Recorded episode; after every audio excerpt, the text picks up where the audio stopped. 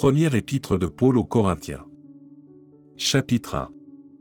Paul, appelé à être apôtre de Jésus-Christ par la volonté de Dieu, et le frère Sostène, à l'Église de Dieu qui est à Corinthe, à ceux qui ont été sanctifiés en Jésus-Christ, appelés à être saints, et à tous ceux qui invoquent en quelque lieu que ce soit le nom de notre Seigneur Jésus-Christ, leur Seigneur et le nôtre, que la grâce et la paix vous soient données de la part de Dieu notre Père et du Seigneur Jésus-Christ.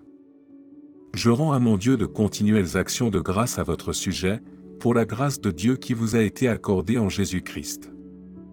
Car en lui vous avez été comblés de toutes les richesses qui concernent la parole et la connaissance, le témoignage de Christ ayant été solidement établi parmi vous, de sorte qu'il ne vous manque aucun don, dans l'attente où vous êtes de la manifestation de notre Seigneur Jésus-Christ. Il vous affermira aussi jusqu'à la fin, pour que vous soyez irréprochables au jour de notre Seigneur Jésus-Christ. Dieu est fidèle, lui qui vous a appelé à la communion de son Fils, Jésus-Christ notre Seigneur. Je vous exhorte, frères, par le nom de notre Seigneur Jésus-Christ, à tenir tous un même langage, et à ne point avoir de division parmi vous, mais à être parfaitement unis dans un même esprit et dans un même sentiment. Car, mes frères, j'ai appris à votre sujet, par les gens de Chloé, qu'il y a des disputes au milieu de vous. Je veux dire que chacun de vous parle ainsi, moi, je suis de Paul. Et moi, d'Apollo. Et moi, de Cépha. Et moi, de Christ. Christ est-il divisé? Paul a-t-il été crucifié pour vous ou est-ce au nom de Paul que vous avez été baptisé? Je rends grâce à Dieu de ce que je n'ai baptisé aucun de vous, excepté Crispus et Gaius, afin que personne ne dise que vous avez été baptisés en mon nom. J'ai encore baptisé la famille de Stéphana, du reste, je ne sache pas que j'ai baptisé quelque autre personne.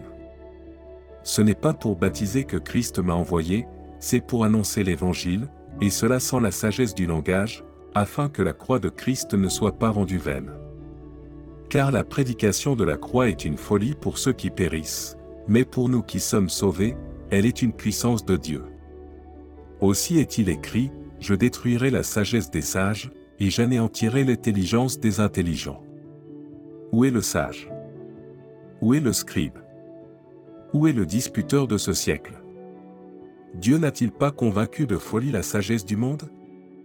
Car puisque le monde, avec sa sagesse, n'a point connu Dieu dans la sagesse de Dieu, il a plu à Dieu de sauver les croyants par la folie de la prédication. Les Juifs demandent des miracles et les Grecs cherchent la sagesse. Nous, nous prêchons Christ crucifié, scandale pour les Juifs et folie pour les païens, mais puissance de Dieu et sagesse de Dieu pour ceux qui sont appelés, tant juifs que grecs. Car la folie de Dieu est plus sage que les hommes, et la faiblesse de Dieu est plus forte que les hommes. Considérez, frères, que parmi vous qui avez été appelés il n'y a ni beaucoup de sages selon la chair, ni beaucoup de puissants, ni beaucoup de nobles. Mais Dieu a choisi les choses folles du monde pour confondre les sages, Dieu a choisi les choses faibles du monde pour confondre les fortes, et Dieu a choisi les choses viles du monde et celles qu'on méprise, celles qui ne sont point, pour réduire à néant celles qui sont, afin que nulle chair ne se glorifie devant Dieu. Or, c'est par lui que vous êtes en Jésus-Christ, lequel, de par Dieu, a été fait pour nous sagesse, justice et sanctification et rédemption, afin, comme il est écrit, que celui qui se glorifie se glorifie dans le Seigneur.